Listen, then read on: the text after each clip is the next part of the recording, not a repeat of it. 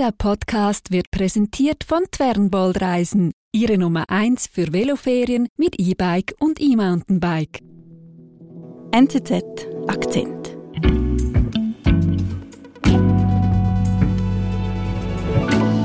Hallo Luzi. Hallo Marlene. Das neue Jahr in Italien, also zumindest politisch, hat ziemlich ruppig begonnen. Per esempio quello del pistolero di Fratelli d'Italia, le lo devo chiedere.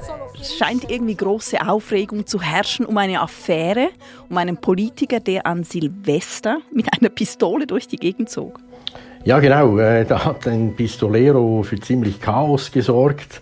Es war überall in den Schlagzeilen. Der Fall ist an sich schnell erzählt. Äh, es passierte an einer Silvesterfeier. Mhm. Da löste sich aus bisher noch ungeklärten Gründen ein Schuss aus einer Pistole und verletzte einen Anwesenden erheblich.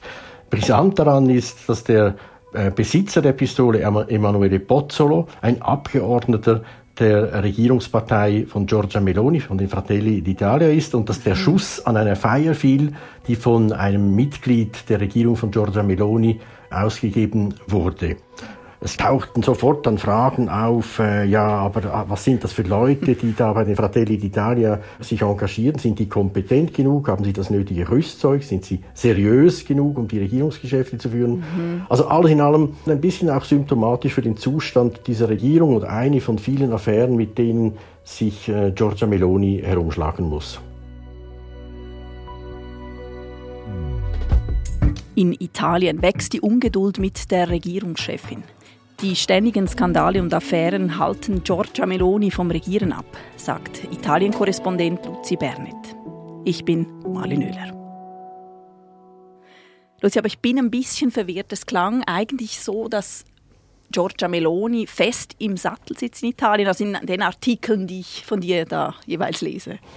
Ja, schon, das stimmt auch. Meloni ist jetzt gut ein Jahr im Amt oder ein bisschen länger als ein Jahr und ihre Regierung ist äh, fest im Sattel. Sie hat eine satte Mehrheit im Parlament, äh, also sie mit ihren Koalitionspartnern. Mhm. Und auch ihre persönlichen Umfragewerte sind äh, gut und stabil. Und sie profitiert davon, dass die Opposition zahnlos ist. Mhm. Aber es ist eben so, dass immer wieder ein Skandal oder eine Affäre äh, auftauchen und ihr das Leben schwer machen und dazu führen, dass sie sich eigentlich nie richtig um die Regierungsgeschäfte kümmern kann. Und so beginnt für Meloni auch das neue Jahr. Mhm. Also eben, sie muss sich zuerst mal erklären für einen Waffennarren der eigenen Partei. Ja, genau, sie musste sich rechtfertigen. Es äh, ist der 4. Januar im Palazzo Gicci dem Sitz der Regierung in Rom. Die traditionelle Medienkonferenz sind alle wichtigen Medienvertreter da. Giorgia Meloni sitzt ganz vorne in diesem Saal an einem Tisch, hat ein Mikrofon vor sich, sie hat, trägt einen hellen Blazer. Sie wirkt gut vorbereitet. Es ist immerhin eine dreistündige Medienkonferenz. Sie ist gelassen Sie ist ziemlich schlagfertig und gibt sich auch ganz äh, trotzig und selbstbewusst. Buongiorno Presidente, eh, la notte del 31 dicembre, un colpo di pistola. Und dann ist es eben tatsächlich so, dann steht einer der Journalisten auf und fragt nach dem Pistolero. Und da muss sie sich erst einmal rechtfertigen. Okay, wie macht sie das? Grazie a lei. Dunque, intanto sulla questione specifica, ehm, facciamo... Ja, man merkt, sie hat die Frage erwartet. Sie sagt dann sofort, das geht gar nicht. Wer Waffe trägt, trägt auch Verantwortung. Das gilt für jeden Italiener, sagt sie, aber umso mehr für Abgeordnete und auch für die Fratelli d'Italia ihrer Partei. Und so ist eigentlich dann die erste Amtshandlung von Meloni im neuen Jahr, ist, dass sie den Pistolero, den Emanuele Pozzolo, eben suspendiert. Mhm. Aber im Vergleich zu dem, was in der Partei los ist, was dann geschieht, da ist die Aufregung um diesen Waffennarr doch vergleichsweise harmlos. Okay, erzähl. Ja, am 10. Januar taucht ein Video auf, mitten aus Rom, das hier für große Empörung sorgt und tagelang Schlagzeilen produziert. Das zeigt eine Gruppe von Hunderten von Menschen, die sich versammeln für eine Gedenkveranstaltung. Sie bilden ein Quadrat, eine Art militärische Formation heben den rechten Arm in die Höhe, zeigen den Faschistengruß, den man hier Saluto Romano nennt, und schreien laut und vernehmlich Präsente. Wahnsinn. Mitten in Rom. Und sähe man hier keine Farben oder moderne Verkehrsschilder, das sähe aus wie aus, aus einem Nachrichtenfilm der 20er, 30er Jahre. Ja, das ist erschreckend und hat auch wirklich Reaktionen hervorgerufen. Dabei ist ja die Verherrlichung des Faschismus in Italien per Gesetz verboten. Und deshalb kommt jetzt auch die Forderung an Regierungschefin Meloni, etwas gegen solche neofaschistischen Aufmärsche und Organisationen zu unternehmen. Diesmal ist der Aufschrei einfach noch etwas lauter, weil halt Melonis Partei selber im Postfaschismus gründet mhm. und deshalb natürlich hier problematische Wurzeln hat. Mhm. Also sie kommt wieder in Erklärungsnoten. Was sagt sie jetzt dazu? Ja, nichts. Sie, sie tut sich sehr schwer, wenn es um den Faschismusvorwurf geht, wenn es darum geht, sich abzugrenzen von faschistischen Aufmärschen, von ihren faschistischen Wurzeln, von den Wurzeln ihrer Partei. Mhm. Das ist, war immer so in den letzten Monaten, im letzten Jahr. Und es ist auch jetzt der Fall. Sie hat Mühe damit, sich abzugrenzen. Okay. Ja, und, und das Jahr beginnt so, wie das letzte Jahr geendet hat. Meloni steht wieder äh, oder sieht sich wieder konfrontiert mit Affären und Skandalen und muss sich irgendwie da herausführen. Mhm. Was hat sie denn letztes Jahr schon vom Regieren abgehalten? Ja, Meloni steht schon länger unter Druck. Es gab im Sommer und im letzten Herbst ein großes Thema hier in Italien, das hat alle Leute beschäftigt. Das ist die Gewalt gegen Frauen. Mhm. Es gab schlimme Vergewaltigungsfälle in Palermo und dann auch eine ganz schlimme Gruppenvergewaltigung in äh, Napoli. Meloni hat das eigentlich gut gemacht. Sie nimmt Anteil, sie verurteilt scharf, sie verhehlt nicht, dass es sich um ein wichtiges und großes Thema handelt. Sie spricht den Machismo an, nennt auch die vielen Femizide mhm. äh, in Italien. Sie reist dann auch äh, nach Neapel sofort, nach Gaivano, in dieses Problemquartier an der Peripherie, wo die Teenager-Mädchen wirklich brutal von einer Gang vergewaltigt worden sind. Mhm. Sie besucht das Quartier, sie spricht mit den Menschen. sie wirkt sehr authentisch und sie kündigt auch äh, Maßnahmen an, die sie jetzt auch wirklich umsetzt. Mhm, aber das ist ja dann kein Skandal. Nein, der Skandal kommt dann später mit ihrem Partner, Lebenspartner Andrea Giambruno. Der hat nach der Vergewaltigung von Palermo gesagt, ja, die Ragazze, die Mädchen müssen halt aufpassen di ubriacarti, di perdere i sensi. Äh, wenn sie im Ausgang sind und er sagt dann auch, wer sich nicht betrinkt, also wer nicht zu viel Alkohol konsumiert, dem kann nichts passieren, der geht dem Wolf aus dem Weg, sagt er. E poi rischi effettivamente che il lupo lo trovi. Ui. Also das, also das klassische Argument, diese Täter-Opfer-Umkehrung eigentlich. Ja, genau. Und wieder muss sich Meloni öffentlich rechtfertigen, dieses Mal für ihren Lebenspartner. Das ist schon ein bisschen äh, schwierig für sie. Man merkt das auch dann bei ihrem Auftritt damals, wie sie äh, mit den Worten ringt. Leggo. Äh una cosa simile a quella che mia madre mi diceva quando uscivo di casa da ragazza. Und äh, wie sie dann sagt, ja, ihre Mutter hätte schon gesagt als Teenager, wenn du rausgehst, pass auf, wenn du dann draußen bist. Also sie versucht das auf diese Ebene zu heben und äh, es wirkt ein bisschen gewunden. Mhm.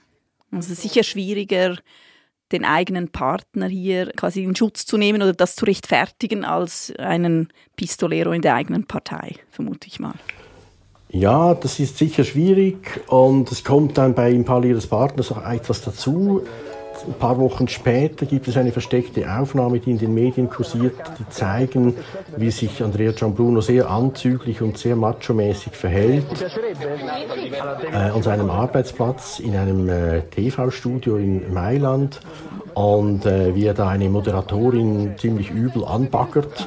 Und dieser Fall hat dann das fast zum Überlaufen gebracht. Meloni wirft ihn gewissermaßen raus aus dem gemeinsamen Haushalt. Sie sagt auf Twitter oder X, meine Beziehung zu Andrea Gianbruno endet hier.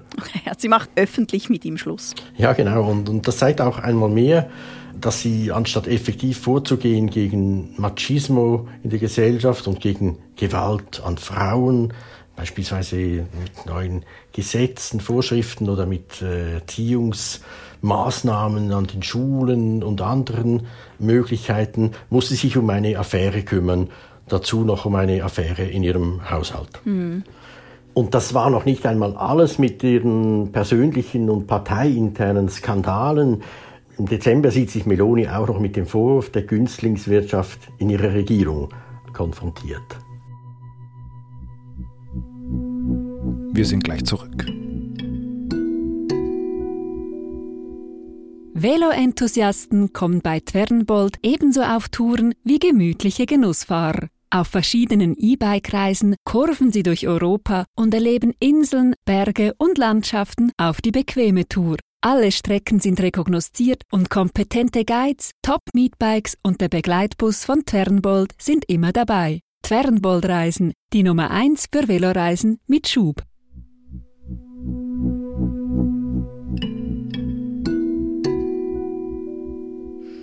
Also Luzi, wir haben gehört, Giorgia Meloni kommt eigentlich gar nicht so richtig zum Regieren wegen all dieser Affären.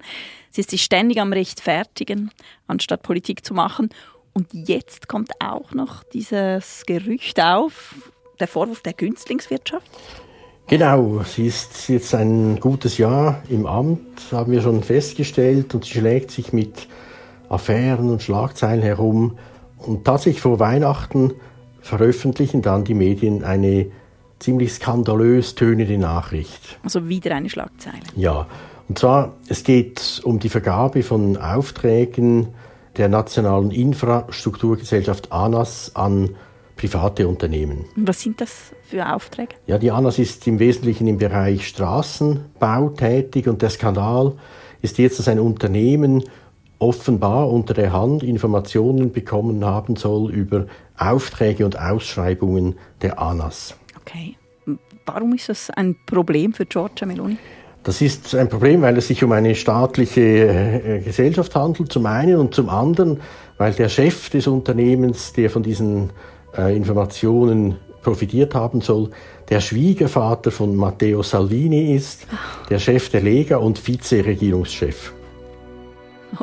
Okay, also da ist äh, diese Günstlingswirtschaft äh, gemeint damit, also das Melonis Koalitionspartner. Genau, das ist äh, für Meloni natürlich äußerst unangenehm, auch wenn man nicht weiß, wie genau die, also was an dieser Affäre jetzt behauptet wird und instrumentalisiert ist und was wirklich stimmt daran. Mhm. Aber äh, man sieht das auch, äh, diese Schwierigkeit, in der sie sich jetzt befindet, an dieser Pressekonferenz zum Jahreswechsel vom 4. Januar. Wo sie sich schon wegen des Pistoleros rechtfertigen musste. Genau. Und jetzt muss sie sich am selben Anlass noch um diese Annas-Affäre, um diesen Vorwurf der Günstlingswirtschaft äh, kümmern.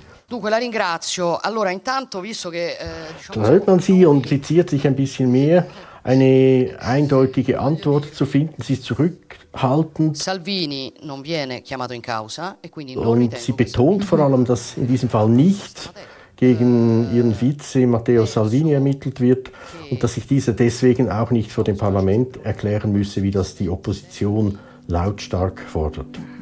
Also es ist wieder ein, das ist ein ziemliches Schlamassel für Meloni. Ja, dieses Mal ist es nichts Persönliches und es ist auch kein Skandal in ihrer Partei. Aber es ist natürlich schon schlimm, weil es ein schlechtes Licht auf die gesamte Regierung und die Institutionen wirft. Und äh, mhm. völlig klar ist, dass solche Geschichten viel Energie absorbieren und Meloni einfach zunehmend in die Defensive drängen. Mhm. Du hast vorhin gesagt, äh, Meloni habe hohe Zustimmungswerte. Und jetzt, also wie wirkt sich das jetzt aus, diese ständigen Affären? Bringt es einen Stimmungswandel? Möglicherweise, das muss man noch ein bisschen beobachten, aber es fällt auf, dass jetzt immer mehr auch Kreise aufmucken, die bisher der Regierung gegenüber recht wohlwollend gegenübergestanden sind. Vor allem kommt die Kritik aus der Wirtschaft, von, aus den Unternehmen, mhm. vor allem aus dem Norden Italiens. Die sagen, Italien brauche jetzt nicht mehr Skandale und nicht mehr Affären, sondern wirklich eine, eine engagierte Modernisierung. Es brauche mehr Wettbewerb, es brauche Reformen und Meloni sei da einfach zu wenig engagiert. Mhm. Aber wie regiert Giorgia Meloni denn auf diese Stimmung, also auf diesen etwas eisigeren Wind, der jetzt da entgegenbläst? Ja, man merkt schon, Meloni ist eine ausgebuffte Politikerin, mit allen Wassern gewaschen. Sie versucht cool zu bleiben. Sie lässt das alles an sich abperlen ein Stück weit. Sie gibt sich kämpferisch und trotzig. An der Medienkonferenz vor wenigen Tagen, eben am 4. Januar, hat sie gesagt, sie lasse sich von niemandem herumschubsen. Das funktioniert bei mir nicht. Ich bin der Ministerpräsident, ich bin der Chef gewissermaßen und ich treffe die Entscheidungen. Ja, eben, wenn sie sich denn auch entscheidet zu regieren. Ja, das wäre tatsächlich dringend nötig. Die Geduld wird strapaziert, aber man muss natürlich auch sehen, die Italienerinnen und Italiener sind derzeit müde, sie sind politikverdrossen, ein Stück weit vielleicht auch resigniert und äh, es kann sein, dass sie deswegen auch nicht allzu hohe Erwartungen an die Regierung von Giorgia Meloni haben. Mhm. Und, und vielleicht ist das sogar auch ihr Glück.